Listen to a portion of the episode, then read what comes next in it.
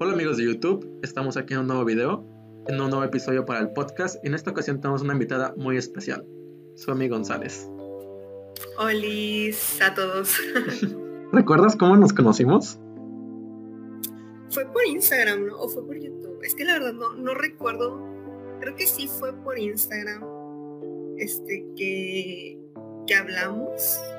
Yo sí me acuerdo muy bien, te estoy viendo a ver si tú te acuerdas. la verdad no me acuerdo, o sea, sí me acuerdo que fue como que por mensaje y sí me acuerdo que empezamos a hablar porque pues vimos que los dos teníamos canal de YouTube y así. Y fue como que del primer tema de conversación, pero no recuerdo que todos los detalles.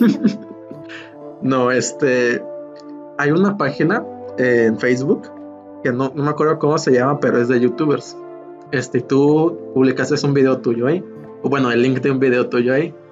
Entonces yo lo vi, me metí y demás, y dije, ah, no manches, este, no, pues qué chava tan divertida y demás. Entonces dije, pues déjale, mando un mensaje. Y no me acuerdo si te mandé un mensaje en Facebook o en Instagram, pero te mandé un mensaje por ahí. Eso pasó ya hace. Sí, creo que por Instagram. Eso pasó hace ya tiempo, o sea. Sí, pues hace un chorro que no subo nada a mi canal de YouTube. sí. No, este, pero no, muchísimo tiempo pasó. Yo creo que sí, años, ¿no? No, no. O sea, porque yo empecé a subir videos en el 2020. Como... Yo creo que fue como en abril. Y creo que el último lo subí como en julio. En julio. Órale, no, sí, sí, ya tiene tiempo que desde ese entonces hemos buscado hacer una colaboración y hasta este momento se pudo hacer la maldita colaboración. hasta ahorita se logró, hasta ahorita que ya no uso mi canal. Somos personas ocupadas, vaya. sí, a veces atraviesan cosas. Sí, la verdad que sí. Bueno, pues empezamos con esto. Te voy a hacer un par de preguntas. O bueno, este, primero que nada, cuéntanos un poco sobre ti este, cuáles son tus gustos, pasatiempos, este, haznos un pequeño resumen de tu trayectoria en YouTube y del teatro y la televisión. Ok, bueno, pues mi nombre completo es Dana Suemi González Domínguez. La verdad, yo suelo usar más Suemi para todas esas cosas del medio, porque siento que es un poquito más memorable que Dana, pero no tengo ningún problema con ninguno de los dos nombres.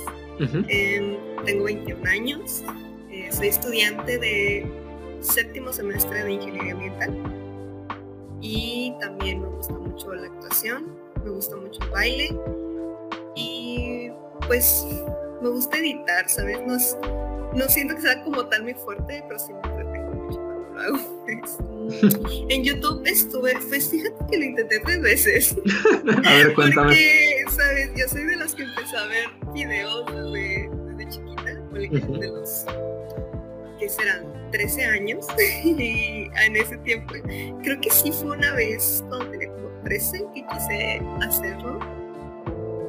Eh, o sea, estoy segura que fueron tres veces. Empecé una vez con un no, no, no, no, ya me acuerdo, fue como a los 14 empecé un canal con mis dos mejores amigos de la secundaria que se llamaba Crazy Online.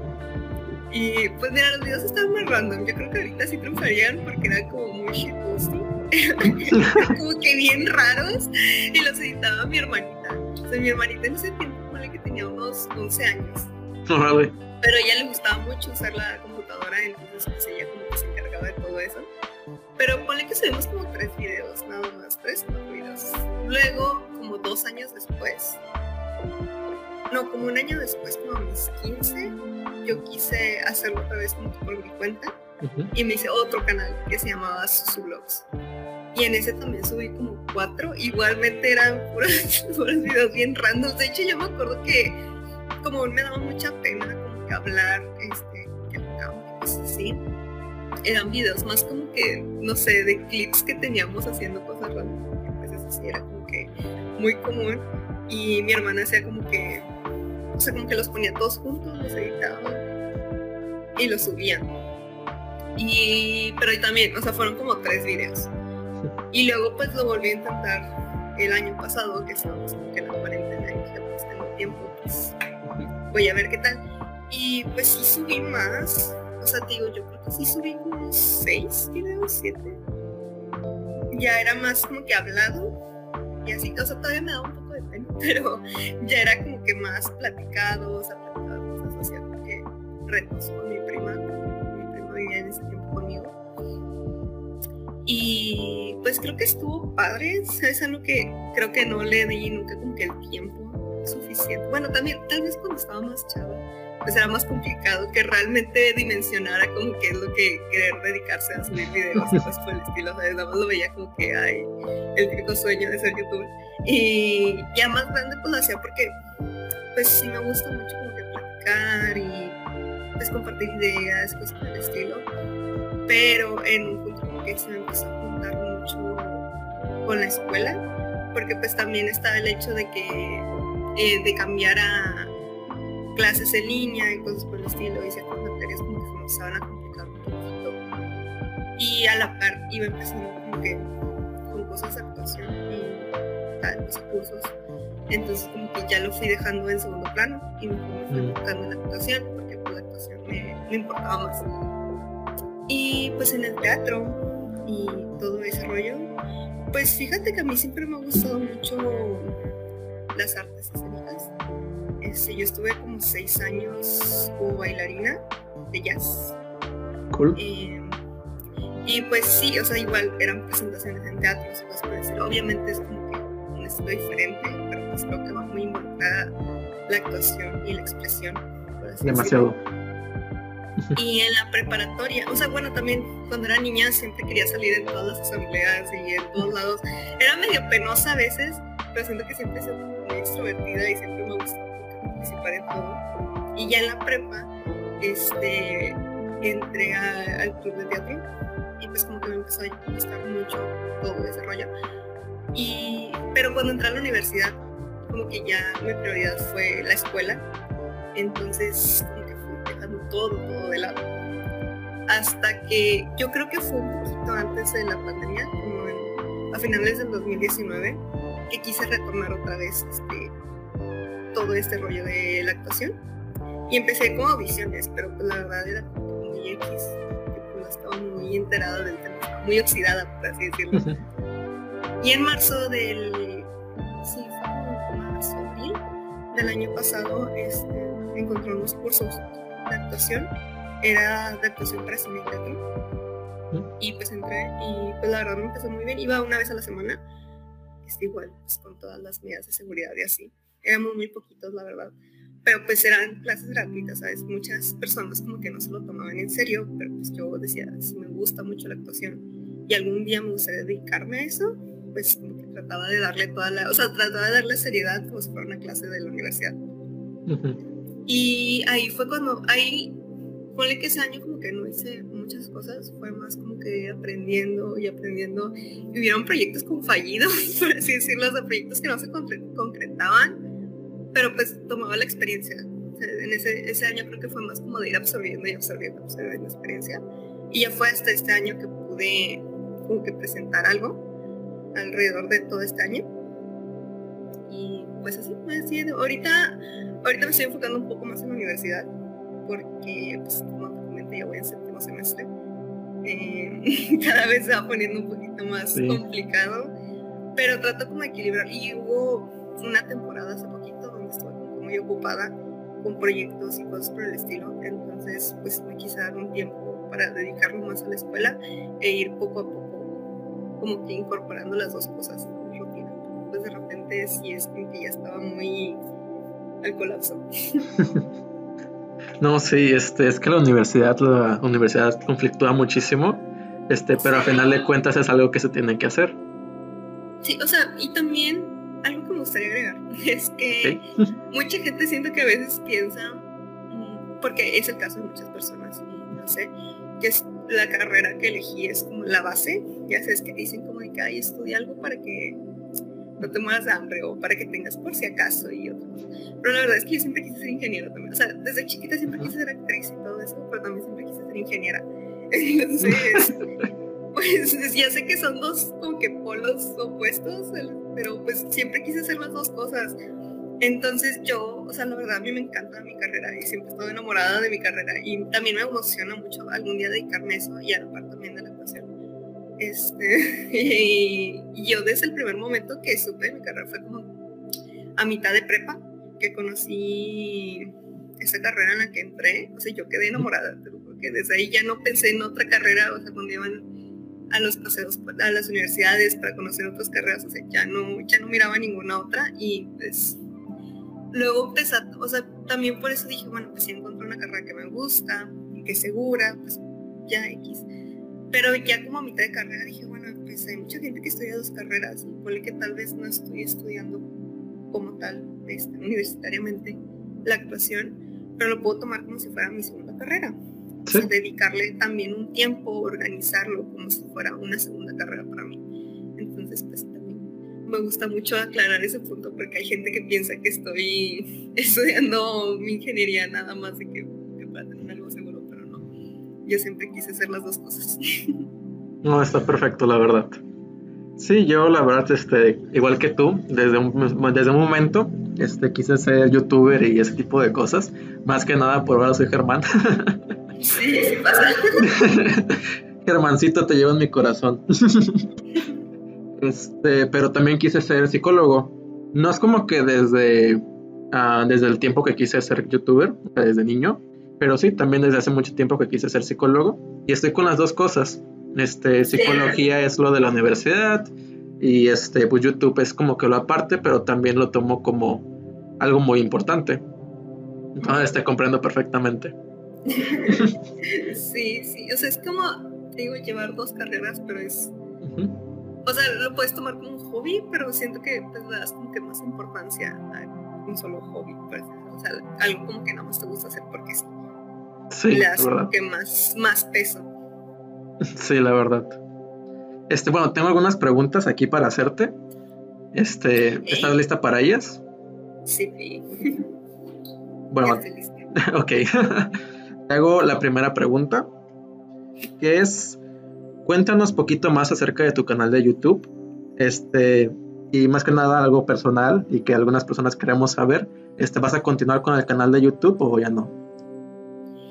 Pues sobre mi canal es ya este tercer el que sí seguía ya de grande, no los otros de chiquita.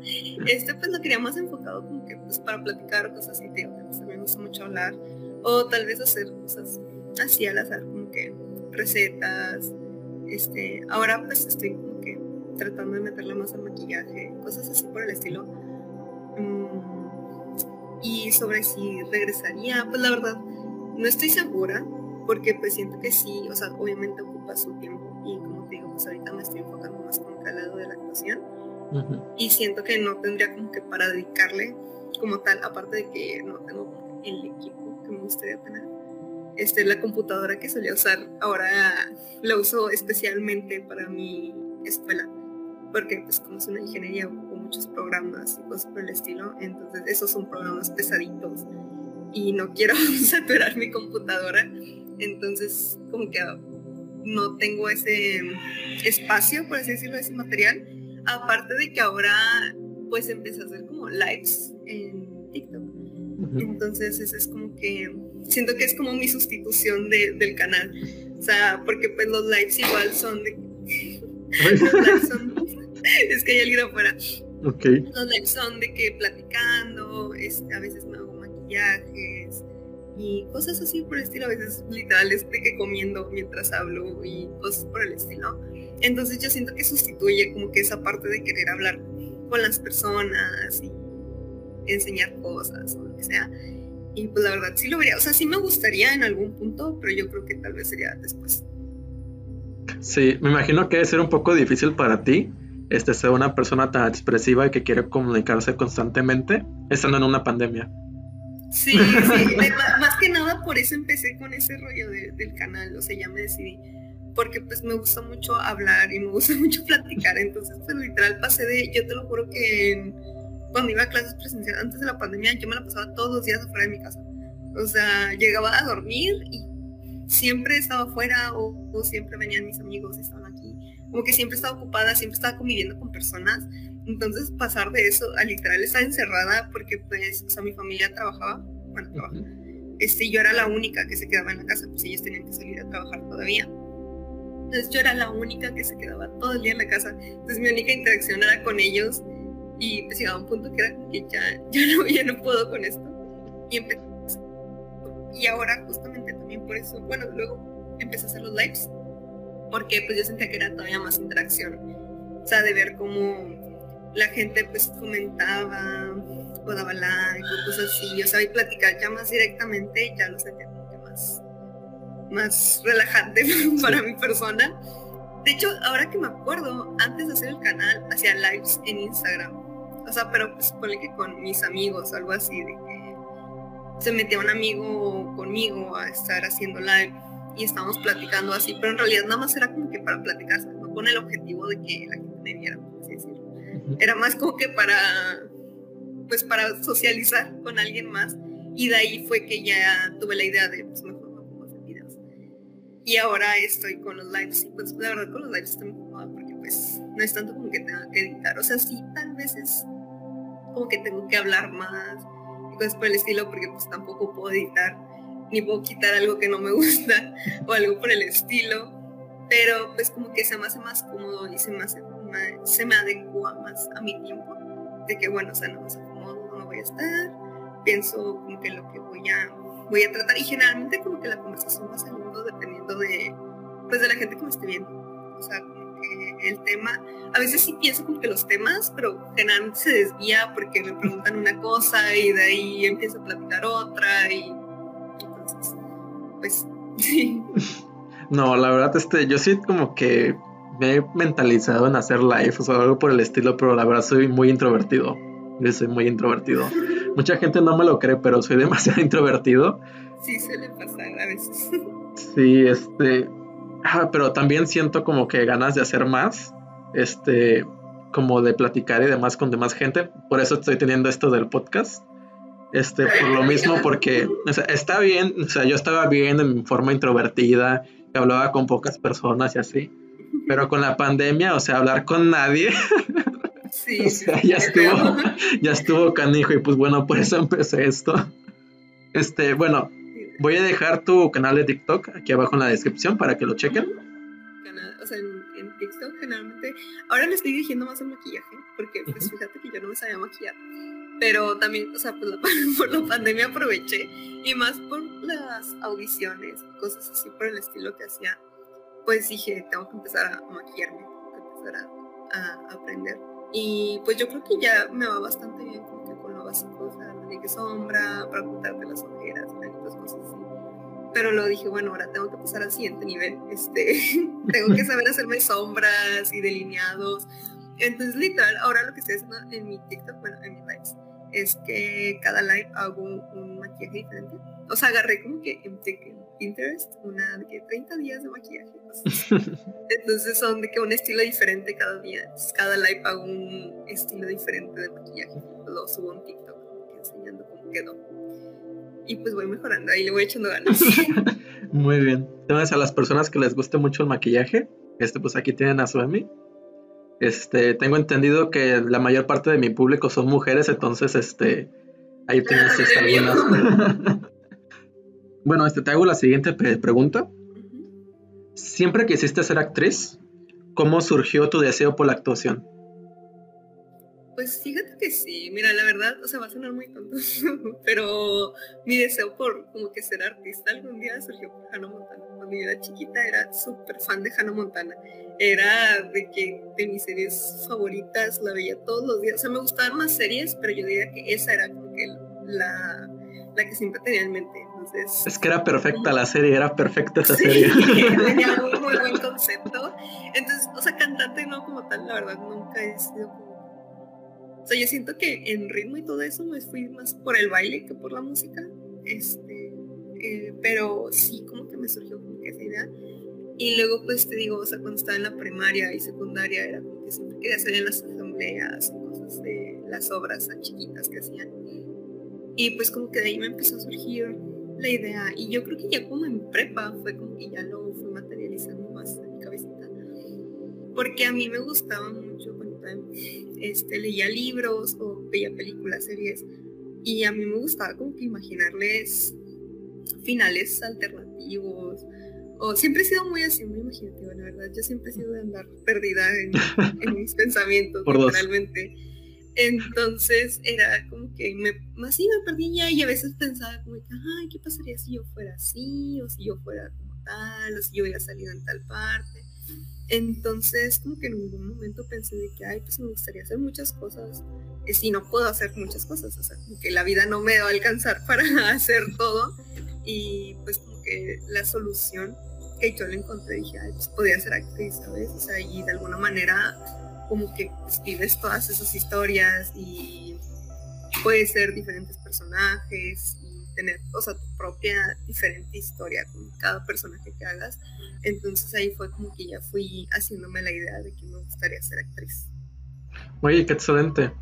No, este, cuando yo era niño comparto ciertas cosas contigo, este, que yo siempre me la pasaba imaginando cosas y cosas y cosas.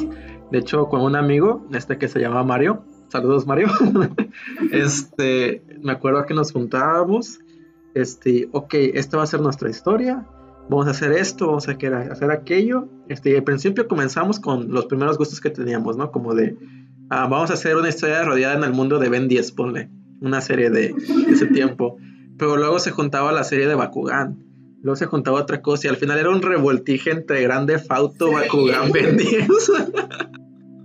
Sí, suele pasar mucha imaginación, la verdad, mucha imaginación. mucha creatividad. Uno recuerda así como que para el pasado y es como, no manches, ¿cómo creé todo eso eh, en mi mente, no? Sí, y luego fíjate que también una de los, las cosas que más me hizo es que yo creo que fue como, o sea, mira, pues tú ya sabes que me gusta mucho Joven Metro Model.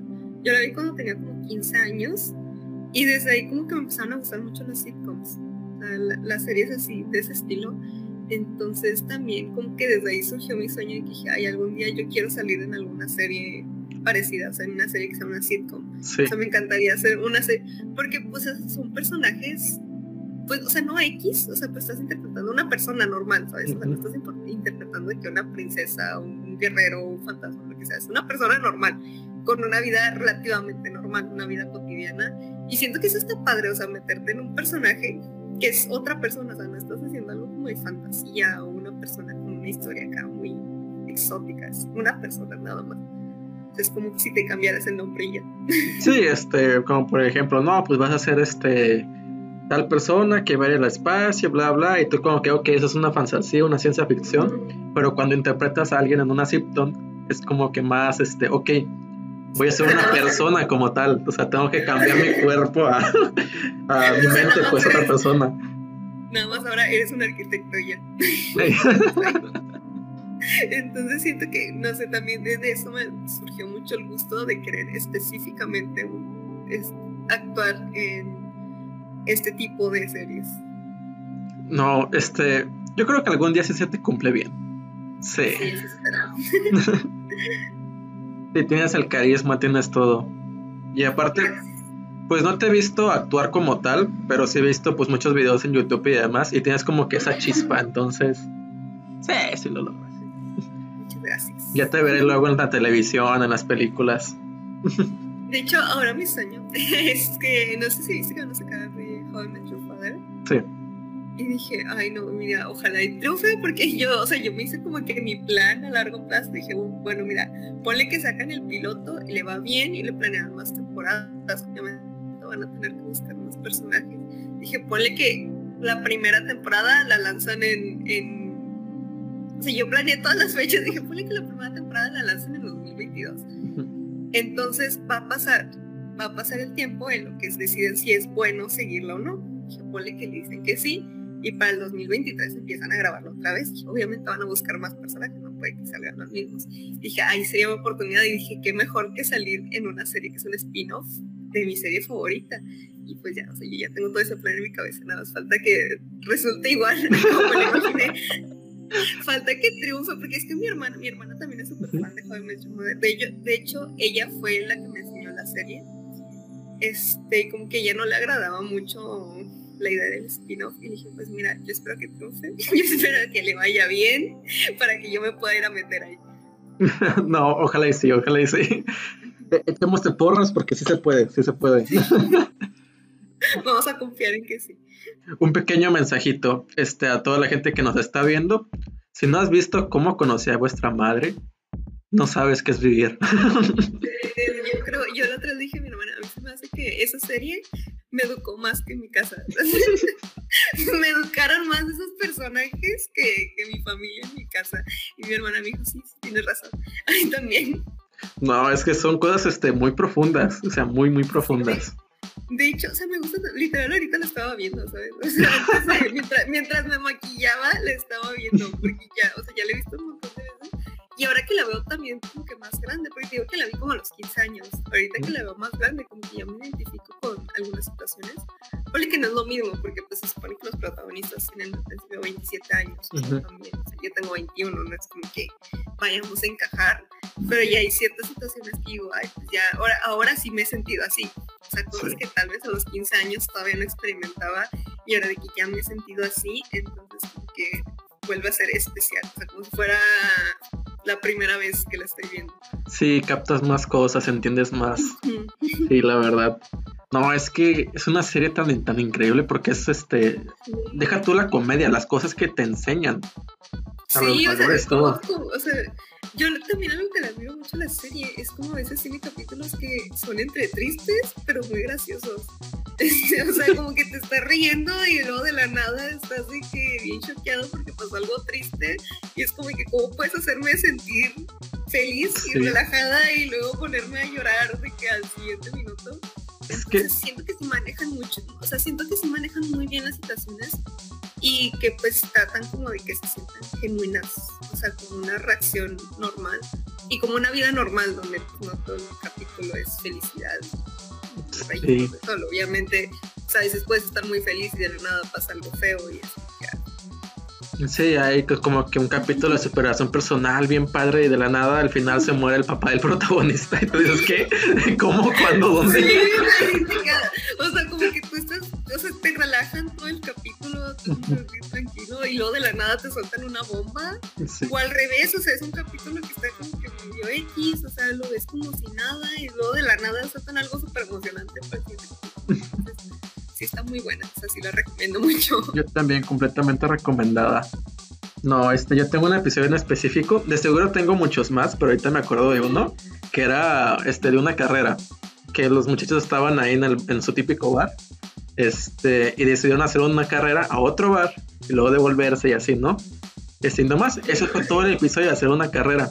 Pero al final te das cuenta que todos hacen la carrera y todos quieren ganar porque todos se sienten este, vacíos en sus vidas, o sea, como que no han logrado nada últimamente. Sí, sí recuerdo cuál. A mí uno que me pegó hace poquito fue uno donde igual una de las protagonistas como que se siente muy mal porque siente que no ha logrado nada con su vida, o sea, como que ella tenía planeadas sus cosas y a lo que se quería dedicar y piensa que ya no puede, o sea, que ya está como que varada y pues le dicen como que es que no, o sea, todavía tienes mucho tiempo y tus mejores días apenas van a empezar, entonces, y todavía puedes dedicarte a todo lo que quieras. Entonces yo siento que eso como que me hizo sentir bonito, porque pues siento que a veces, o sea, siento que también es mucho como que la cultura de ahora.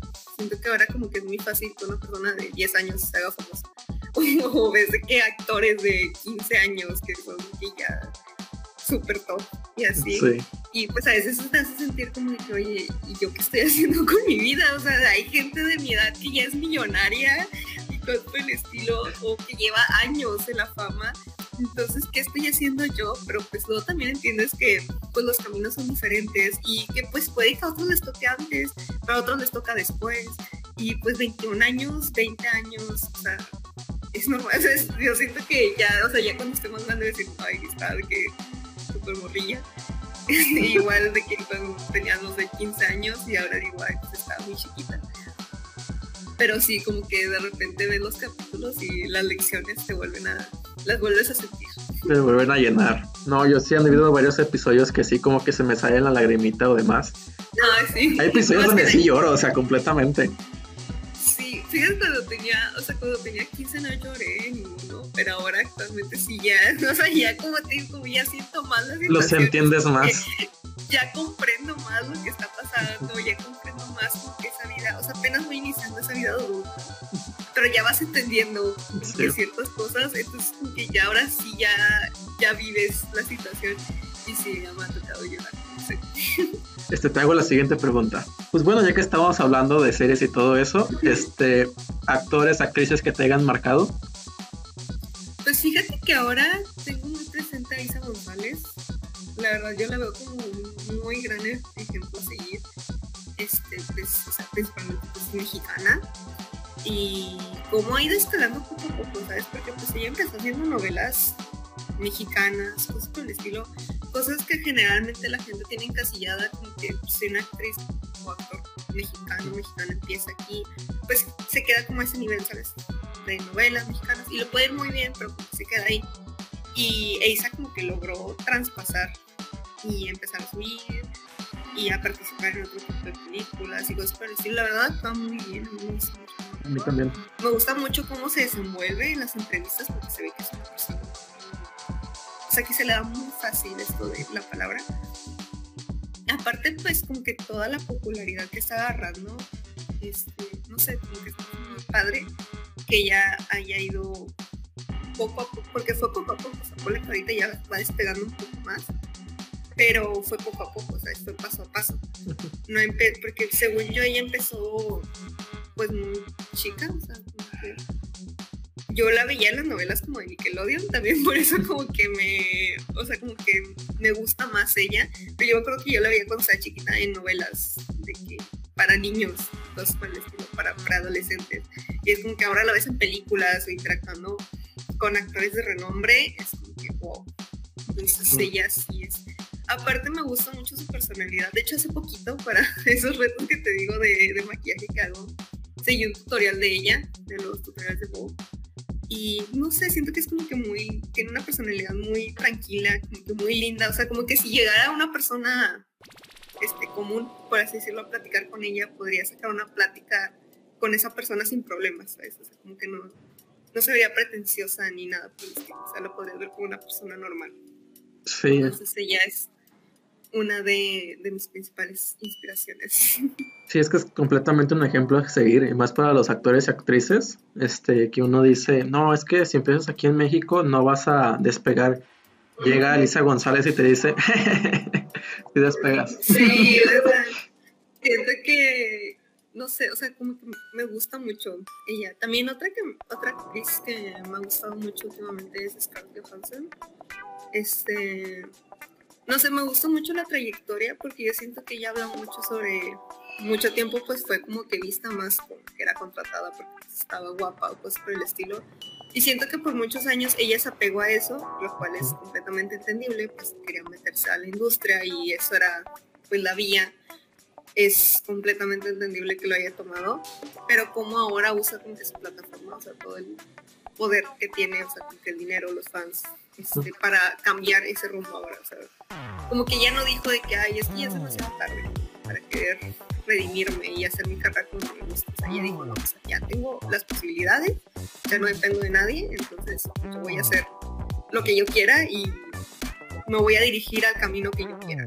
O sea, pues, me gusta mucho como que ese estilo de pensar de que... Está batallando contra Disney, güey, contra Disney. o sea, yo creo que en los dos, o sea, con las dos actrices lo que me gusta es como que no se quedaron encasilladas en lo que uno piensa, ¿sabes?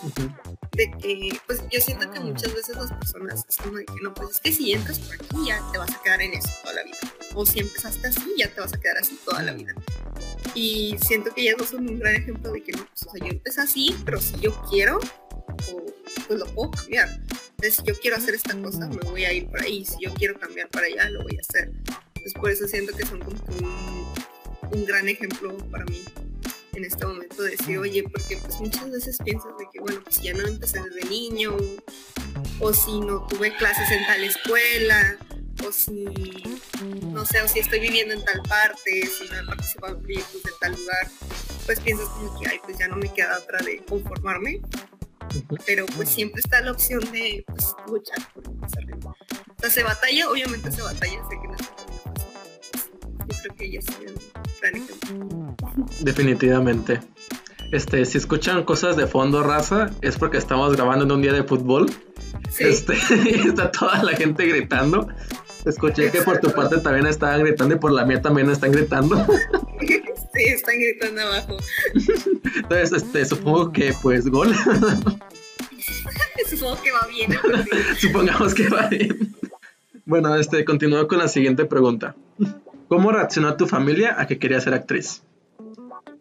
Pues fíjate que ellos pensaron que es algo nuevo. Digo, siempre me había llamado la atención, pero yo siempre fui mucho como de mantener mi vida aparte, ¿sabes? O sea, como que mis gustos, mis hobbies, todo eso como que siempre lo mantuve un poquito aparte. Pero siento que a la vez se lo esperaban porque digo, yo siempre he sido una persona muy extrovertida. O sea, que le gusta hacer muchas cosas y probar muchas cosas.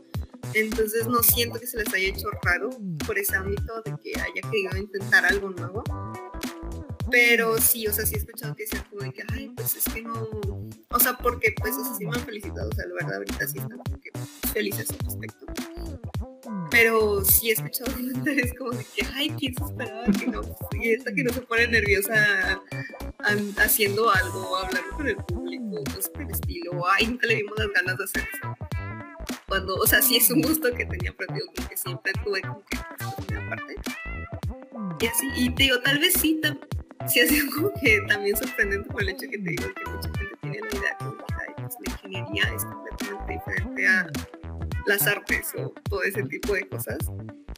Entonces sí, sí, o sea, realmente no he tenido respuestas negativas. O sea, fue más como que de sorpresa y pues ahorita pues todo bien, o sea, me apoyan y pues de repente platicamos sobre eso, pues por y ya lo ven como más rentable, por así decirlo. Sí, es que últimamente ya es mucho más rentable todo eso. Y más que nada mucho más posible con las redes sociales y demás. Sí. O sea, cualquier persona, como tú dijiste, se puede hacer famoso ahorita. Este, y más cuando uno tiene talento. ahí es. Sí. Ok, ya empezamos con el teatro. ¿Cómo incursionaste en el teatro?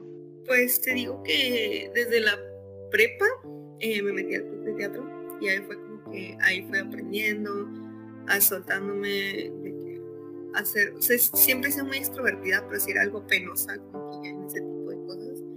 Entonces como que ya fui soltando esa parte.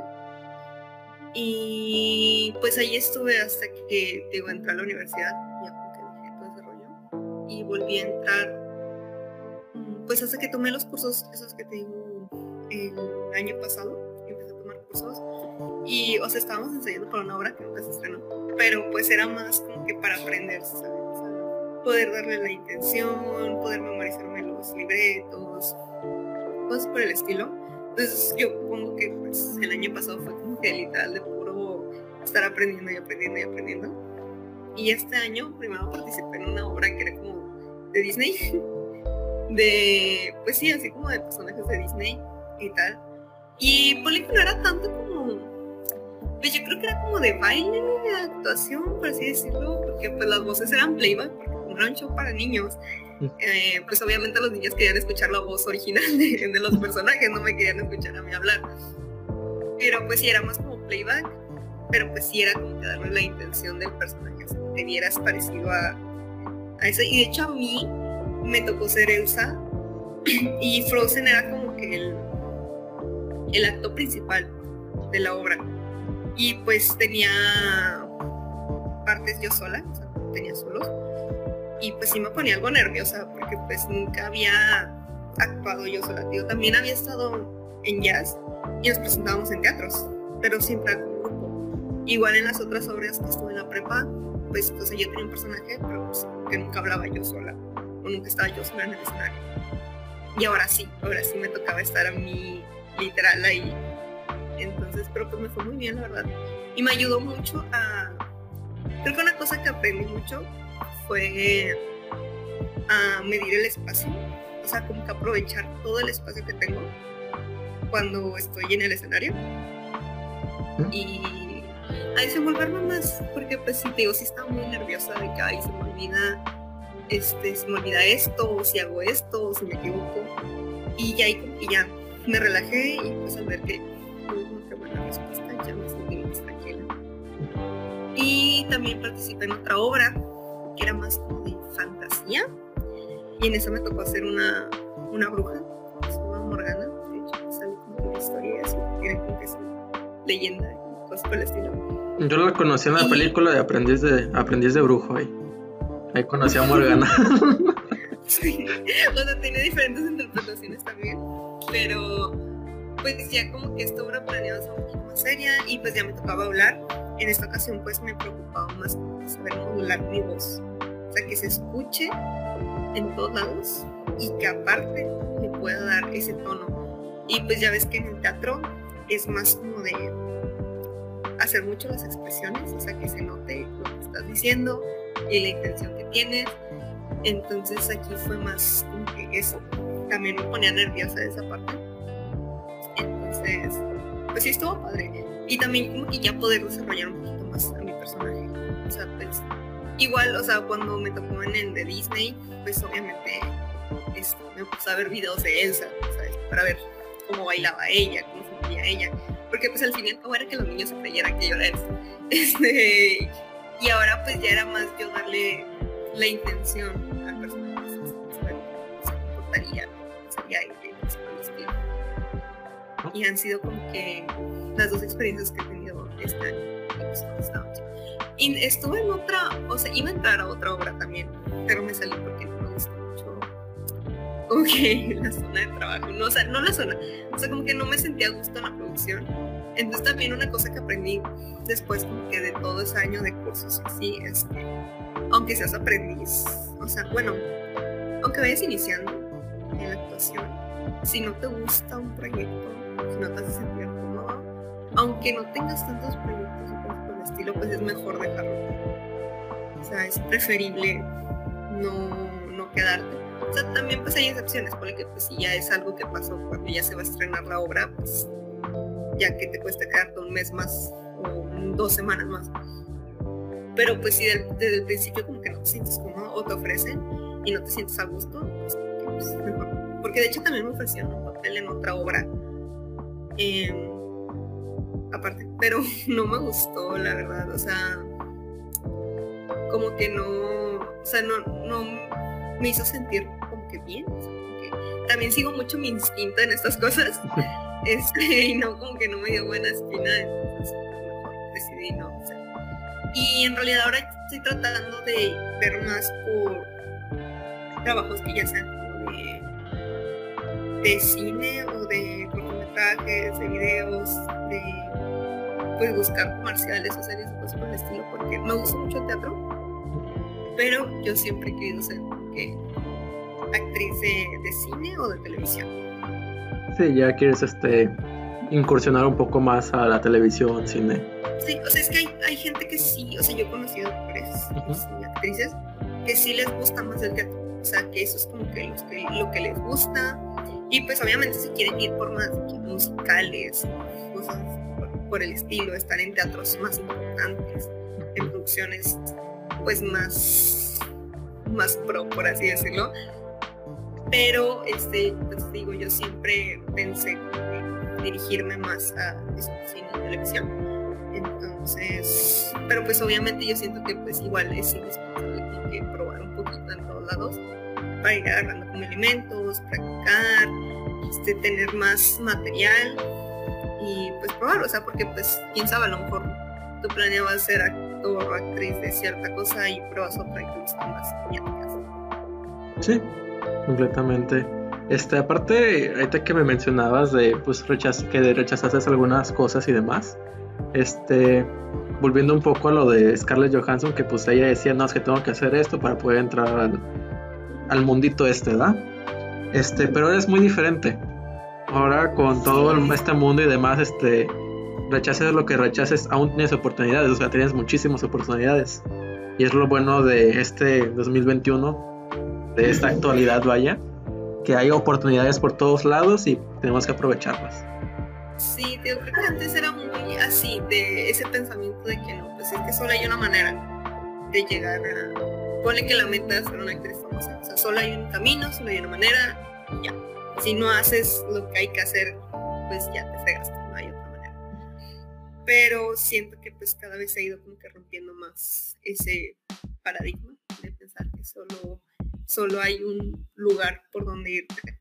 Y lo hace más cómodo, porque pues tampoco está cool como todas esas actrices o actores que han salido que pues se retiran muy temprano, o sea, se retiran muy jóvenes porque pues no pudieron disfrutar realmente como que su tiempo de jóvenes, porque pues, no sé, estaban en producciones que no eran tan buenas, tuvieron que hacer personajes que no les gustaban, por sentirse obligados y pues se me como que muy triste que siendo que es algo que te gusta, o sea, pase algo que pues llega al punto de que ya no te gusta y ya no quieres saber nada de eso, o sea, de que bueno, logra ser el logra ser la actriz o el actor famoso que querías, pero pues ya no ya no sientes ese esa pasión por hacerlo. Entonces, pues de qué valió la pena todo ese camino.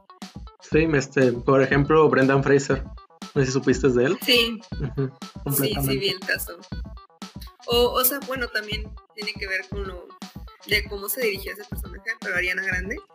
O sea, pues hasta donde yo tuve entendido, a ella sí le gusta la actuación, pero el problema es que la encasillaron tanto en el papel de Cat Valentine que pues sí la llevó a la fama, pues ese fue el papel que la hizo conocida, pero pues ya no quiere actuar, porque ya no quiere, o ya no quiere saber nada de ese personaje.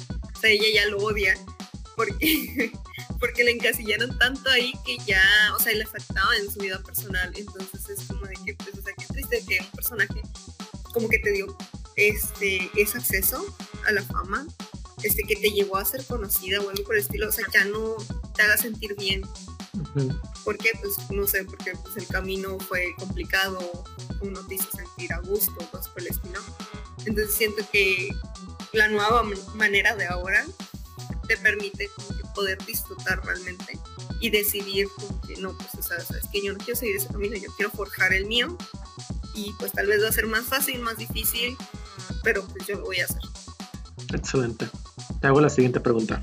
Ok. Eso es como que muy personal y que muchas personas este, pueden dar una pregunta, este, una respuesta diferente. Este, pero bueno, para ti, ¿qué tan difícil es actuar? O sea, ¿en qué sentido? ¿En desempeñarme en la actuación o como tal yo hacer la acción de actuar? Mm, ambas, ¿por qué no?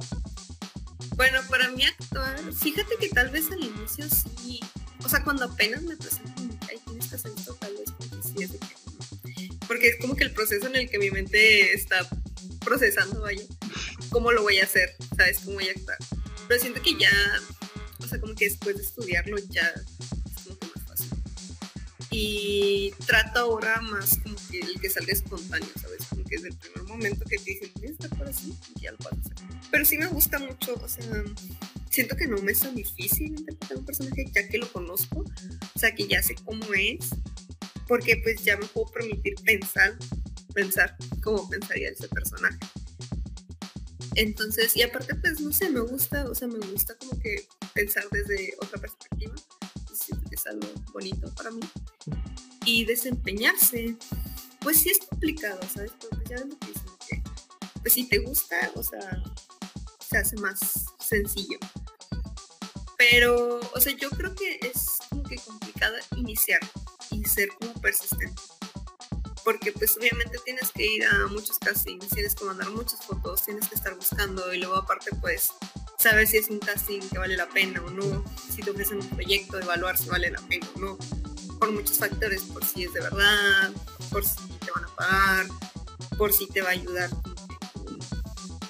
en tu currículum y cosas por el estilo. Entonces siento que, pues, o sea, sí es complicado, pero si te gusta, este, lo hace llevadero.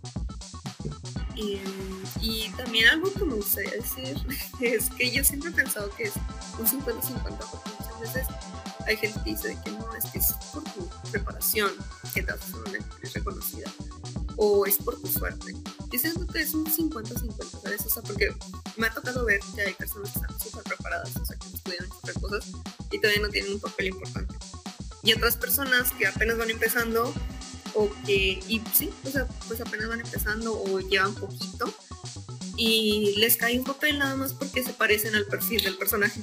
O sea, porque el director tenía, o sea, como si alguien llegara y me dijera de que, ay, justamente ocupo una chava que se va tú y por eso te quiero a ti en la producción. Ya después vemos si actúas bien o no. O sea, eso ya lo resolvemos. O sea, como los casos de, de Yalitza Aparicio o del, ay, no me acuerdo su nombre, del chico que aparece en Ya no estoy aquí, pues ellos fueron seleccionados más que nada por porque entraban en, la visión del actor y ya los temas de actuación pues ya se fue viendo mientras iba haciendo la película y pues así. Entonces, pues sí, siento que son 50-50. O sea, de que tengas suerte de, ser visto y elegido por los directores y de que tengas el talento y la disciplina. Pero sí, también es mucho de suerte y de contactos. Hay muchos actores que fue porque el director lo vio en tal parte y dijo, ah, yo, quiero esto. Sí, es que hay muchos directores muy caprichosos, que es como yo tengo la mente, en la mente este, la, la idea de esa persona, la imagen de esa persona, y no es hasta que me llegue ahí a, la puerta del casting que la voy a tomar, ¿ah? Sí, pues sí, pasa con muchas personas, o sea, muchos famosos, digo, o sea, con Yalitza, yo vi también que em, hay un, bueno, hay una banda que se llama BTS, porque me gusta un poquito el tipo, y por ejemplo había un chavo, creo que eso también lo pasó a Yalitza, hay un chavo de esos de, de, la banda, de BTS, que pues, es una banda ahorita súper famosa, o sea, ellos son, o sea, tienen un, reconocimiento a nivel mundial, y el chavito nada más iba acompañando a su amigo. O sea, él no iba a audicionar, iba acompañando a su amigo, a la gente del casting les gustó él, o sea, como que su perfil, le dijeron, oye, ¿no quieres tú también? Y pues nada más por eso, o sea, y por esa casualidad de acompañar a su amigo, ahora está en una de las bandas más famosas que hay. Y con Yalitza también, o sea, hasta donde yo sé, Yalitza también iba acompañando a una amiga suya a audicionar. Y llegando ahí, pues le dijeron, oye, ¿no quieres tú también como que ver a ver si quedas con el papel? Y pues quedó y también, o sea, fue reconocida a nivel mundial. Entonces, por eso te digo de que a veces es tu preparación que tú traigas, pero también influye mucho en, en tu suerte, que también te vaya Está como también el caso de, ay, ¿cómo se llamaba el actor? Creo que es Matthew Perry, algo así. Este, que es Chandler de Friends. Que ah, literalmente él cuenta que este, fue a acompañar a su amigo, que él iba a hacer el papel de, Chandler. Este, fue a acompañarlo y de hecho él ensayaba con su amigo y demás. Y entonces en un momento empezó a ensayar con su amigo, este, fue afuera de las, este, del lugar donde se presentaba la gente para hacer el casting. Entonces el productor lo vio, lo vio como que así como que ayudándole a su amigo y dijo, pásate. Así, pásate. sí, son casos curiosos. Hay muchas cosas así que dices, oye, pues o sea, hay gente que ni siquiera planeaba ser actor, ni siquiera planeaba ser actriz y ahora lo está haciendo. Entonces, pues sí, o sea, digo, igualmente lo ideal pues es estar preparado, es pues, tomar cursos, pues es como en todo, o sea, si te quieres dedicar a algo, pues ir conociendo ese tema. Pero pues también influye mucho eso, porque siento que me dicen muchas personas que se agüitan de que no pueden pagar cursos o por una u otra razón este, no pueden ir a la par de llevar una carrera como tal de actuación o algo por el estilo, pero pues también influye mucho, pero pues más que nada es esa disciplina que tú digas, oye, también me voy a dedicar a esto y le voy a dar mi tiempo como cualquier otra cosa importante en mi vida. ¿Cuál es tu proceso para meterte dentro de un personaje? Pues mira, generalmente primero como que sé qué es lo que voy a hacer. Este, luego ya como que voy pensando de qué, qué podría hacer para hacer a ese personaje. O sea, qué acciones podría yo interpretar para el personaje. Y luego ya trato de ir como que pensando qué es lo que estaría pensando el personaje, ¿sabes? O sea, como que trato de ser el personaje en mi cabeza, o sea, obviamente soy consciente de que yo, yo estoy generando esos pensamientos, pero digo, ok, probablemente ella pensaría esto, ella reaccionaría así. Entonces sí, trato de, o sea, trato de investigar sobre el personaje si es que existe, por ejemplo, pues Morgana, este, si es que existe, qué historia tiene, más o menos cómo se desenvuelve, y luego ya trato de darle yo una personalidad de acuerdo a la situación. Por ejemplo, en esa, en esa obra Morgana era como la aprendiz de un vampiro. Entonces, pues ella se basaba en él. O sea, ella era como que le tenía devoción al vampiro. Entonces yo decía, bueno, ok, sí es una bruja, pero pues obviamente cada que hable él, pues lo va a voltear a ver. O sea, cada, que hable él le va a prestar atención. Este, cada que él le hable fuerte, no sé, pues ella va a reaccionar de que no va a reaccionar enojada, o sea, tal vez hay algunas morganas que vayan a, reaccionar enojada entre que alguien les habla así, pero mi morgana, o sea, la que yo estoy formando, no es así. Mi morgana se va a sentir mal porque le gritaron, pero va a sentir que, ay, pues que hice mal para que me gritaran.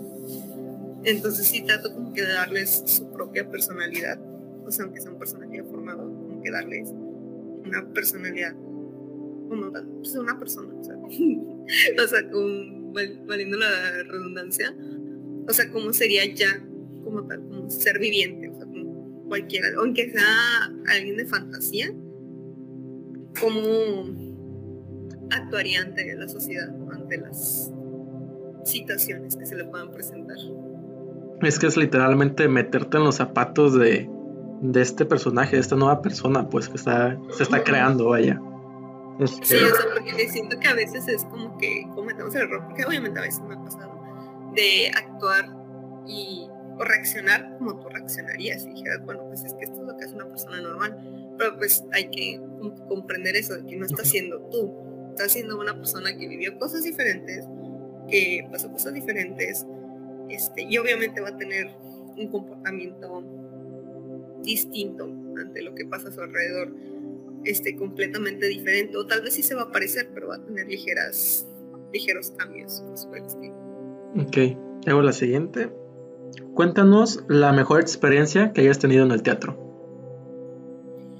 Pues en el teatro, yo creo que pues una de las mejores, o sea, cuando fue ese show de Disney, que te digo que pues yo fui sola, la verdad sí sentí muy bonito. a los niños les gustó porque pues los niños se me acercaban y me hablaban como si yo fuera Elsa. Y pues también, o sea, sentía que era como que padre todavía poder mantener un personaje saliendo del teatro. Porque, pues te digo, o sea, que les dije a los niños, no, no, ya no soy. y ya, ya se acabó, ya se acabó. Este, siente que estuvo muy padre. O sea, más que nada porque pues, que los niños es, es más bonito, porque los niños sí se lo creen o un adulto dice, ay, qué padre te salió ese personaje, o sí me lo creí. Entonces, sí te creí que era esta persona, pero pues eres consciente de que no es, pues eres un adulto.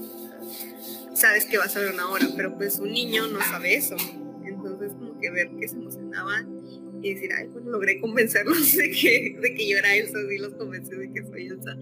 Como que se sintió muy bonita. Aparte, porque, pues, digo, fue mi primera experiencia de estar sola en un escenario, de que pues todo el peso, o sea, toda la escena cae en mí. Y como que el poder vivir esa experiencia y como que sobrepasar ese miedo, decir, bueno, o sea, ya lo hice una vez, o sea, ya la próxima vez que me toque, pues va a ser más fácil, este, porque ya lo viví.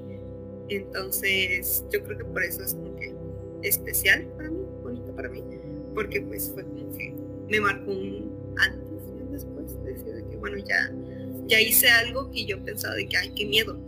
O sea, que yo decía, ¿cómo voy a hacer esto? Entonces, como que ya hacerlo es como que, bueno, ya no le tengo miedo, o sea, ya lo hice. Y por eso creo que fue bonito. Muy bien. Este, la siguiente tiene que ver con esta. Ahora dinos cuál fue la peor experiencia que has tenido. Pues mira, fíjate que sí he tenido algunas complicadas. Yo creo que esta es muy personal, o sea, fue más que nada personal. Pero, o sea, en ese momento sí que me dejó bien choqueada. O sea, sí he pasado varias, sí, o sea, en este ámbito siempre hay experiencias feas.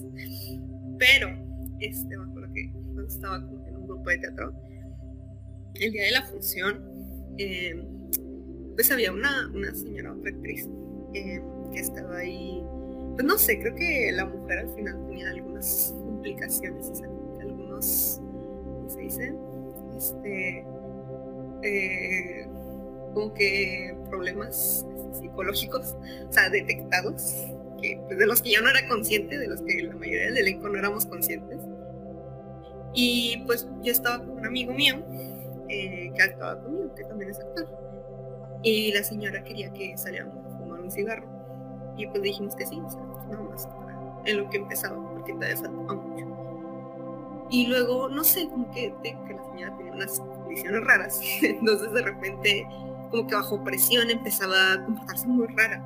Entonces ya se estaba comportando muy raro y ya nos estaba incomodando a mí y a mi amigo. Porque pues ya decía muchas cosas sin sentido, ¿sabes? Entonces como que ya nos sentíamos incómodos y ya nos queríamos meter. Y luego eh, llegó otro compañero que traía la comida, Entonces pues yo dije, ay, pues ahí tengo mi excusa, ¿no? Porque la señora dije, ay, no, otro cigarro, que no sé qué. Y pues no queríamos ser feos tampoco y decir que, ay, no, ya no nos queremos ir ya no queremos estar contigo. Entonces llegó el otro compañero y yo de que, bueno, pues es que vamos a, vamos a comer, este, ya llegó la comida. Y él decía que no, espérense, que no sé qué. Y yo de que no, es que ya tengo hambre. Y luego de que así, o sea, así choqueante, de la nada me volteó y me dijo, es que no deberías comer, Sammy, estás muy gorda para tu edad. Y yo me quedé así, así como te quedas, dije, ¿qué? O sea, me sacó de, de onda porque no estábamos hablando de eso. Y o sea, yo estaba haciendo una excusa para irme de ahí. Y pues en ese momento sí fue de que, ¿qué? ¿Qué pedo? Como que no te esperas que una persona con la que estás teniendo una conversación de pronto te suelte eso. Entonces, pues mira, yo antes, o sea, hace años, tuve problemas alimenticios. Entonces, obviamente, ese comentario fue como que más choqueante. O sea, ya lo tenía como que superado para ese momento. O sea, ya tenía como que muy avanzada mi recuperación pero obviamente como que, pues sí te choquea. O sea, yo siento que hasta una persona que no tiene este tipo de problemas alimenticios o lo que sea, te saca de onda. O sea, que alguien de repente llegue obviamente. Y, y te diga algo así tan directo. Pero pues obviamente para mí me pegó más por eso. Y de hecho, o sea, más porque no me lo esperaba. Porque pues luego, luego mi amigo como que agarró la onda y me abrazó. Y pues ya busqué una, sea, creo que ya nada más me fui. Y así este, pero luego pues obviamente sí, sí me sentí mal. Este, y él me dijo como que no, es que pues como quiera es, aunque no nos guste, es algo a lo que vamos a estar acostumbrados, porque obviamente si queremos estar como que en el medio va a haber mucha gente que nos va a criticar y, cosas por el estilo. dije, no, o sea, sí sé, o sea, soy consciente de eso. O sea, no, digo que nunca me han criticado en internet. O sea, llevo subiendo TikToks y todo eso como más de un año. Obviamente ha habido veces que a la gente no le gusta nada más me quiere criticar o algo por el estilo. Dije, pero pues como que es diferente cuando te lo dicen así, o sea, de frente, ¿sabes? O sea, cuando te dicen un comentario así de gente, de frente. Sí fue un comentario muy hiriente, o sea, y te digo, fue, te digo, creo que fue más que nada que no te lo esperas. En ese momento es como que estamos en un momento de estrés antes de presentar una obra, un momento en el que todos estamos como que pensando en qué vamos a hacer, si va a salir bien esto, y si no me alcanzo a cambiar, y si no me alcanzo a arreglar. Entonces es como que es, siento que es lo último en lo que piensas eso o que te va a pasar porque sí, o sea, digo, es algo que yo ya tenía superado, pero aún así, pues fue como que, qué pedo, y deja tú, o sea, después de eso, en esa misma producción me robaron dinero de mi bolsa y yo de que ya ya paren. Y haz de que, sí, o sea, creo que lo que más me pesó después es que yo hablé de estas cosas con el director. Porque, o sea, yo le conté las dos cosas, se las conté después, porque digo, yo entiendo que ese momento donde estrena la obra es de mucha atención, más que nada para los directores. Este, dije, bueno, voy a esperar. Este, y ya se lo conté. De hecho, para el dinero me esperé más porque no me había dado cuenta. Este, me di cuenta hasta como dos días después, porque yo no había agarrado mi cartera, no había pagado nada, entonces no había agarrado hasta que la agarré y me di cuenta de que no traía ese dinero. Entonces yo le conté las cosas y lo que sí me molestó es que me dijo como que iba a tomar acción al respecto, al, al respecto y me comentó eso de que pues esta persona que me dijo el comentario se no estaba bien psicológicamente y pues ahí yo pensé, oye, sabes que estás poniendo en peligro a tu pues a tu elenco, ¿sabes? Porque pues tal vez hoy me dijo ese comentario, pero no sabes qué puede hacer después y tampoco sabes si alguien, o sea, pues yo me lo tomé de que, bueno, o sea, sí me sacó de onda, pero pues no voy a reaccionar violentamente, pero no sabes si otra persona tiene otro tipo de problema y va a reaccionar violentamente. O si al revés, no sé, la otra persona le contesta con un comentario igual y esta persona que no está bien de la cabeza se pone violenta. O sea, es, es muy peligroso ese tipo de acciones. Y más si no le avisas a los demás porque dije, oye, pues yo no sabía eso, ¿sabes? O sea, yo no tenía idea de eso y me tienes trabajando al lado de una persona que puede tener un problema y nos puede generar un problema. Deja todo, esa persona en la obra, había una parte donde me ahorcaba. y yo dije, que dejaste que alguien que tiene algún problema en la cabeza y no está medicada, me ahorcara en el escenario de que, ¿sabes? Pudo haber salido mal de muchas maneras. Y pues lo del dinero también, porque yo decía, oye, pues es que yo cómo me voy a sentir, porque yo iba a seguir ahí en esa compañía. Y decía, oye, pero es que cómo me voy a sentir segura, ¿sabes? O sea, sí, mi propio equipo, este, alguien hizo eso y no se le va a penalizar, o sea, porque yo le decía, deja tú, o sea, porque él me regresó el dinero. dije, deja tu el dinero, pero pues es el, la confianza. ¿Cómo voy a tener confianza ahora aquí? ¿Cómo voy a querer volver para otra obra este, con esas cosas? Y pues me dijo que lo iba a resolver, pero nunca lo resolvió. Entonces, como que sí, esa vez fue complicado. Porque, digo, fueron más cosas personales, fue más de que, o sea, mi integridad como persona, ya no solo como una actriz, o sea, mi integridad como persona la estás poniendo en peligro por no saber administrar a las personas o por querer dar huevo tener una persona eh, ahí, ¿sabes?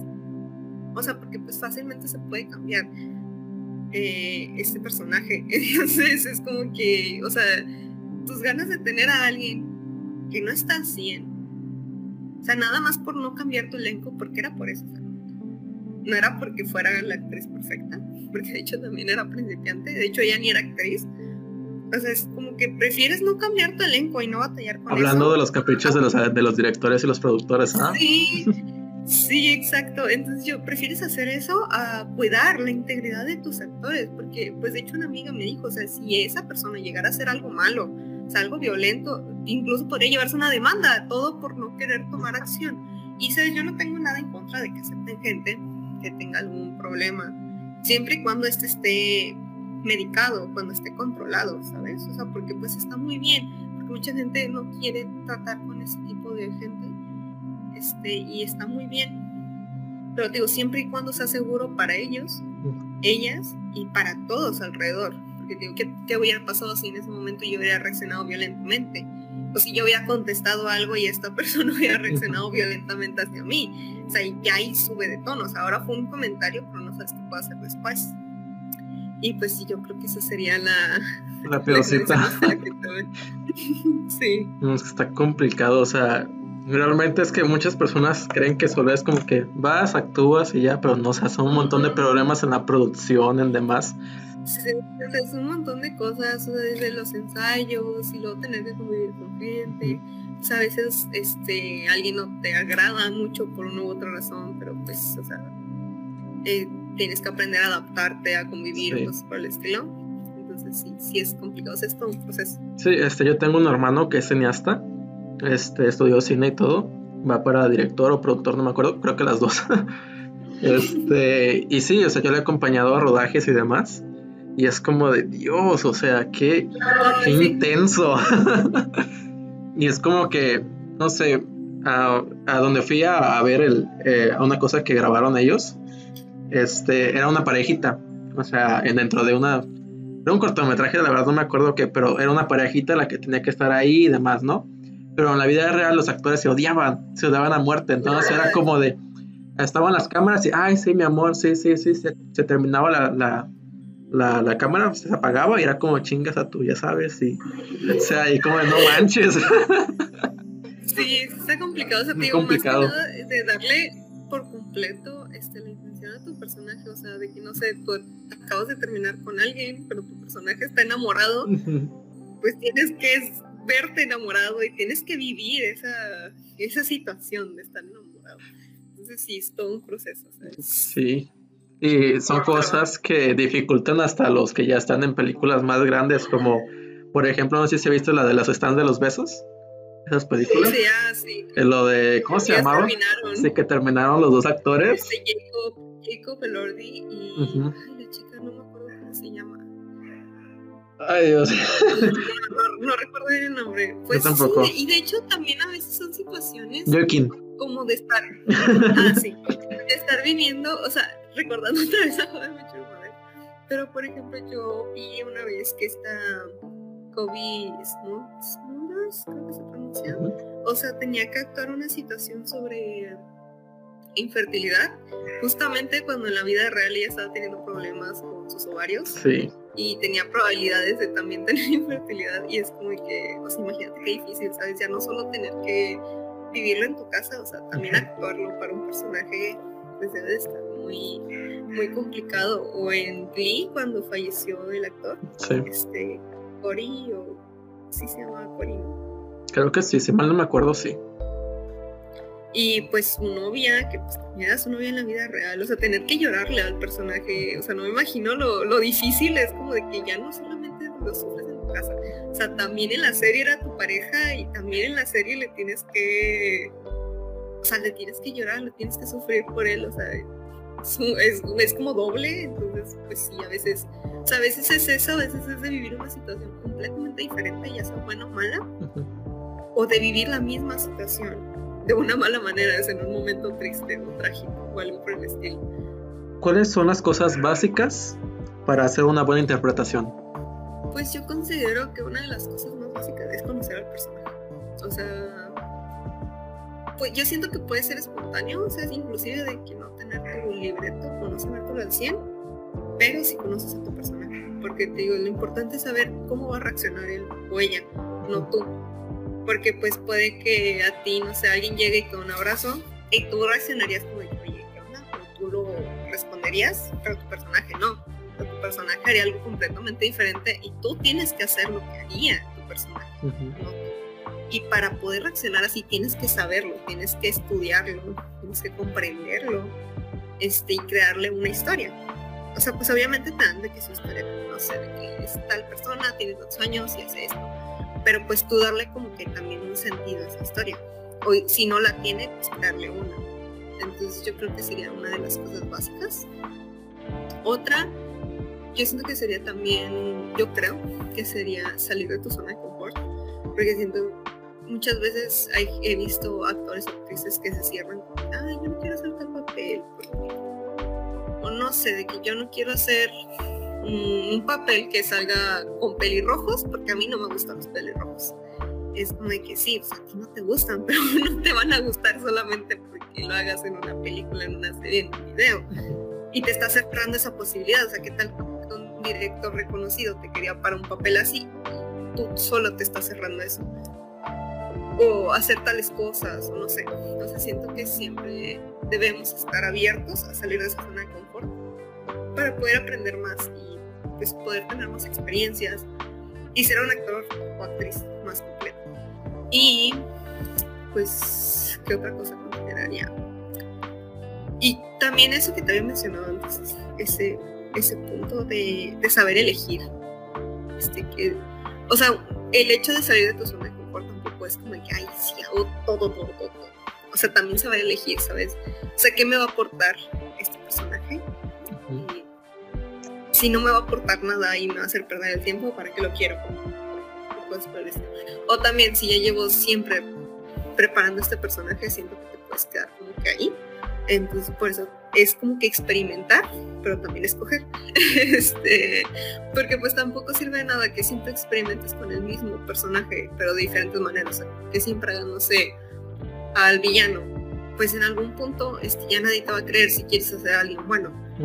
O o tú solo ya no vas a salir de ahí. ¿Por qué? Porque vas a estar tan amanerado a ser un villano, a pensar como un villano, a actuar como un villano, que cuando quieras actuar como otro vas a batallar más.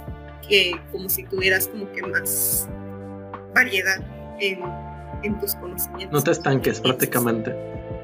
Sí. Una pregunta que es personal, pero personal mía. Este, ¿cómo conociste a Luis de la Rosa? Ah, bueno, Luis de la lo conocí porque hace poquito este, grabaron una película aquí en Monterrey. soy de Monterrey. Este, grabaron una película aquí en Monterrey que se llama Soundtrack. Creo que va a salir en 2022. Mm. Eh, y estaban buscando extras. Entonces, pues ya yo mandé mis datos y así me aceptaron. Y pues en esa película actúa Luis de la Rosa, actúa Jimena Soñana y pues así más gente eh, conocida. Entonces, o sea, yo ya lo conocí de hablar con él. Fue porque había una escena que grabamos en centro. Y en esa escena salían él y otras personas, pero pues iban grabando a cada persona individualmente. Entonces en lo que le tocaba a él, él se fue a sentar y como pues digo, yo era extra en lo que esperaba para que me dijeran que pasara por ahí, pues estaba platicando con un chavo que conocí ahí en la producción y nos acercamos como de que, no sé, nos acercamos también porque pues ahí como que estaba más cómodo y él le dijo como de que, ay, feliz cumpleaños, porque era su cumpleaños, le dijo de que feliz cumpleaños y yo le dije, ay, cumples años, feliz cumpleaños, y pues Y, ah, creo que le pregunté, no, primero le pregunté qué signo era. y dije, oye, ¿qué signo eres?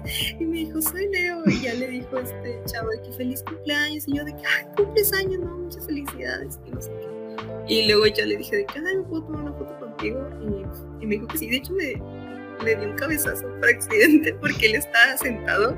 Entonces, pues obviamente dije, pues para que no se pare, pues yo me agacho y nos tomamos la foto. Pero él se paró cuando yo me iba a agachar y me dio un cabezazo.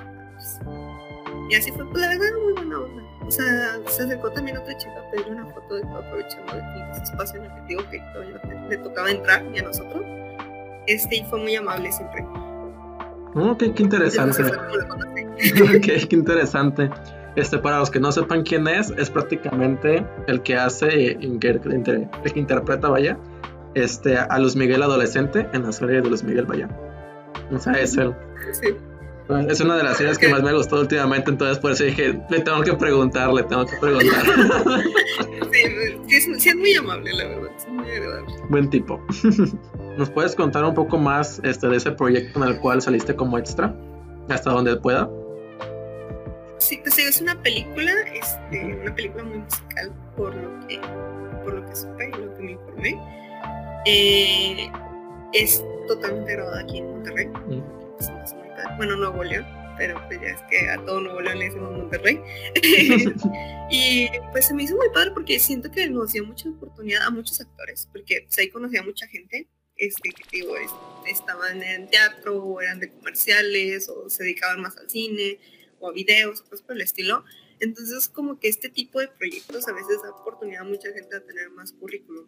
Y a mí en lo personalidad, en lo personal, me ayudó mucho a saber cómo se graba una película. O sea, ya ver como que a producciones más grandes este, y prestar atención, es, no sé, como que ya, ya ir grabándome esas cosas para en el momento que me toque a mí, ya estar más lista, más preparada. Está muy padre, o sea, creo que creo que se va a estrenar en Netflix. Eh, de hecho, su página, tiene una página de Instagram, se llama Soundtrack, eh, donde pueden ver como que material. Generalmente están subiendo como que fotos, este, mientras graban, o sea, como que los escenarios. También la voy a dejar aquí abajo en la descripción. Sí, para que vayan, creo que casi todos los días están posteando cosas, este, con los actores y presentando a los personajes, por el estilo. Entonces yo siento que ahí se van a poder informar un poquito más sirviendo para cuando se estén. Pero pues sí, se trata, es una película musical, se trata sobre crecimiento personal. Y pues también es como que yo considero que es para chavos, pues, casi todo, te lo juro que casi todo el para chavos y también es como muy padre, este, porque pues eran actores jóvenes entonces ver cómo eran ellos, este, no sé, entre escenas o cosas por decir cómo se desenvolvían, estaba muy padre. No, perfecto, perfecto. Este, dijiste que fue en el centro, ¿no? Sí, en el centro. Bueno, algunas escenas, obviamente otras escenas se fueron grabando en otras partes. De hecho, creo, sí, grabaron un par de escenas en la Casa de los Tubos, que es una casa muy famosa aquí en Monterrey. ¿Conoces la leyenda de la Casa de los Tubos? No, no la conozco. bueno, hay una leyenda de que en esa casa este, se llama la Casa de los Tubos, porque pues, tiene forma de tubos. Y se supone que la leyenda dice que ahí había una familia, o sea, esa la estaban construyendo, porque la familia tenía una hija que estaba en silla de ruedas. Y mientras la construían, llevaron a la niña, para conociendo, y la niña se resbaló, porque estaba completamente adaptada para gente en silla de ruedas, pero pues no estaba. Entonces la niña se resbaló en una, ¿cómo se llama? En una rampa y falleció. Y pues continuaron construyendo la casa, obviamente, porque ya estaba a la mitad. Pero se supone que empezaron a ocurrir muertes muy raras. Este, como que morían albañiles cosas por el estilo. Y ya decidieron no continuarla. Entonces la casa se estaba embrujada y la gente podía ir bueno, o sea, no, no debía meterse, ¿verdad? Pero había mucha gente que se metía a verla y pues sí, o sea, no estaba, o sea, nada más como que la estructura estaba terminada, pero ya la remodelaron. Entonces, o sea, la remodelaron y la hicieron como una tipo mansión y pues fueron a grabar ahí. Entonces siento que es algo curioso de que grabaron justamente en esa parte. Eh, qué, qué, huevos, ¿eh? sí, sí. Porque hasta hasta donde yo sé, esa historia sí es verídica, sí es algo que sí pasó. O sea, tal vez lo del fantasma no está registrado de que sí, sí sucedió tal cual, pero según yo el accidente sí pasó. No, yo me imagino los productores y los directores como de, no, pues hay una casa donde murió una niña. Oye, güey, grabamos. Vamos a grabar ahí. Vamos a grabar ahí. Este, en la, la escena donde tú sales de extra, este, más o menos dónde es. Para cuando se estrena la película, uno decir, este, por esta sube mi, por esta sube mi. en las, las, escenas sí fueron las que se grabaron en el centro, fueron más escenas como musicales, te digo, o sea, de, de, canciones o así. Entonces fue más como de público, o sea, como extra del público. Pero según yo sí hay escenas donde sí me veo bien. Así que ya cuando se estrena la película te aviso para decir, sí, yo salgo en esas partes. Muy bien. Va. Mm, creo que me la respondiste un poco al principio, pero de todos modos, este, ¿cuál sería tu papel este preferido, favorito que quisieras este actuar, pues, interpretar? O sea, lo que yo quisiera actuar en el futuro. Un papel en específico podría ser, pues. O sea, si te dije lo de las sitcoms, pero a mí me gustaría mucho también ser una superheroína alguna vez, o algo de fantasía. O sea, de que una hechicera o algo por el estilo. Pero a mí me encantaría salir en Marvel. o sea, mi sueño, como que también, una, también uno de mis sueños es salir en Marvel y ser uno de los personajes que tienen poder. O sea, no tengo nada en contra de personajes como Sam, o como Natasha, pero a mí me gustaría ser un personaje con poderes. Una, o sea, tal vez una, no una superheroína. Siento que también sería muy cool ser un antihéroe como tipo Loki. Y ya no es considerado un villano, o sea, es un antihéroe. tampoco es completamente bueno, pero pues tampoco es malo. Entonces, siento que, y siento que esos personajes son los más padres porque tienen más trasfondo, ¿sabes?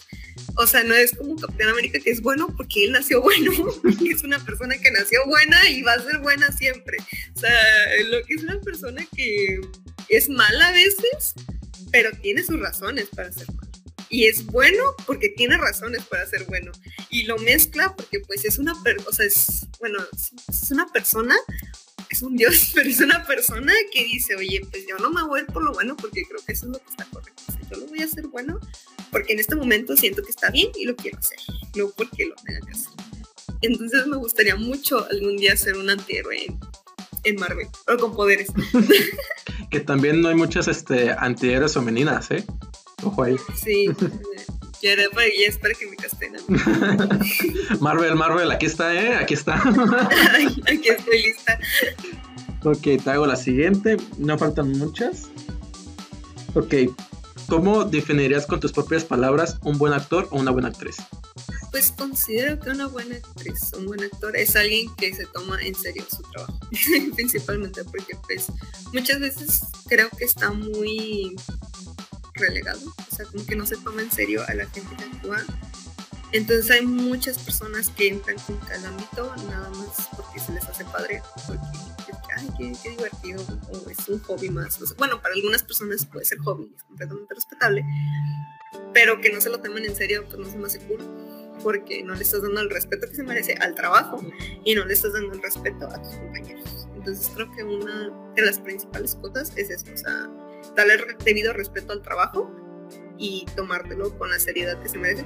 Aún así sea un personaje divertido, o sea, tomarte la seriedad de hacer el personaje bien y de preocuparte porque realmente estás entregando algo, un producto de calidad. Sí, luego tenías actores como Charlie Shane, no sé si lo conoces por ahí. Este mm, fue el que grabó la de Dos Hombres y Medio la serie, la serie. Ah, sí. fue ese actor. Y pues ni siquiera estaba actuando, o sea, simplemente era él. Y luego están el, el millón de historias de que pues llegaba borracho, de que le valía madre, de que. o sea, pues, O sea, digo, no, no solamente, o sea, le falta el respeto como a la profesión. porque pues sí es una falta de respeto a la profesión, falta el respeto a tus compañeros, porque tú no sabes si un compañero se tuvo que esforzar muchísimo para llegar a ese papel y pues tú desprecias su trabajo a no hacer bien el tuyo, al comportarte mal. Y no hacerlo bien no me refiero a que te equivoques, eso es completamente entendible, todos nos podemos equivocar, todos podemos hacer algo mal, pero otra cosa es no darle el respeto que se merece no hacer lo mínimo para que tú comiences con las otras personas y la tuya sea agradable. Sí, la verdad. Esta, a ver, la siguiente. Es la última pregunta ya. Vaya. la última. Esta es completamente personal para ti. ¿Qué sigue para Suame González? ¿Cuáles son tus futuros proyectos? Pues mira, es muy variado porque pues estoy en espera de que muy pronto ya pueda tener mi título de, ingeniera. Y como te digo, me gustaría mucho dedicarme a esto también a la parte de la actuación. En cuanto a la actuación, pues ahorita te digo, estoy buscando como que nuevos proyectos. Me gustaría más enfocarme eh, al cine o a la televisión. Es, yo ya tengo más bases para incursionar en este tipo de cosas. Entonces, pues esperado es que ya empiezo a tener ese tipo de, trabajos. también como que voy a tener la, actuación muy presente en mi carrera. Y por lo tanto, en redes sociales, pues yo creo que es más actividad en, en mi TikTok. Ahí es donde hago mis lives. Por el momento se me acomodan mucho hacer los lives. Este, me hacen cosas. Entonces estoy muy cómoda, no me toma como que tanto tiempo y pues no, entonces yo creo que en esas tres cosas van a ser como que después más enfoque. Muy bien, excelente. Tendremos FEMI para más, para largo. Sí, todavía hay, todavía mucha. Excelente, este pues fue uh, una, una plática muy amena, este, muy buena, creo que aprendí mucho hoy y que bueno, los espectadores aprendieron alguna que otra cosita muy importante. Este, en verdad, muchas gracias por aceptar la invitación. Ya era, ya era tiempo de, de, hacer la colaboración, vaya. De que se lograra, de que se alinearan los planetas. Los astros, todo. todo el universo. No, en verdad, muchísimas gracias. Gracias igualmente por tenerme aquí. Y a la gente que nos ve también. Gracias a ustedes también.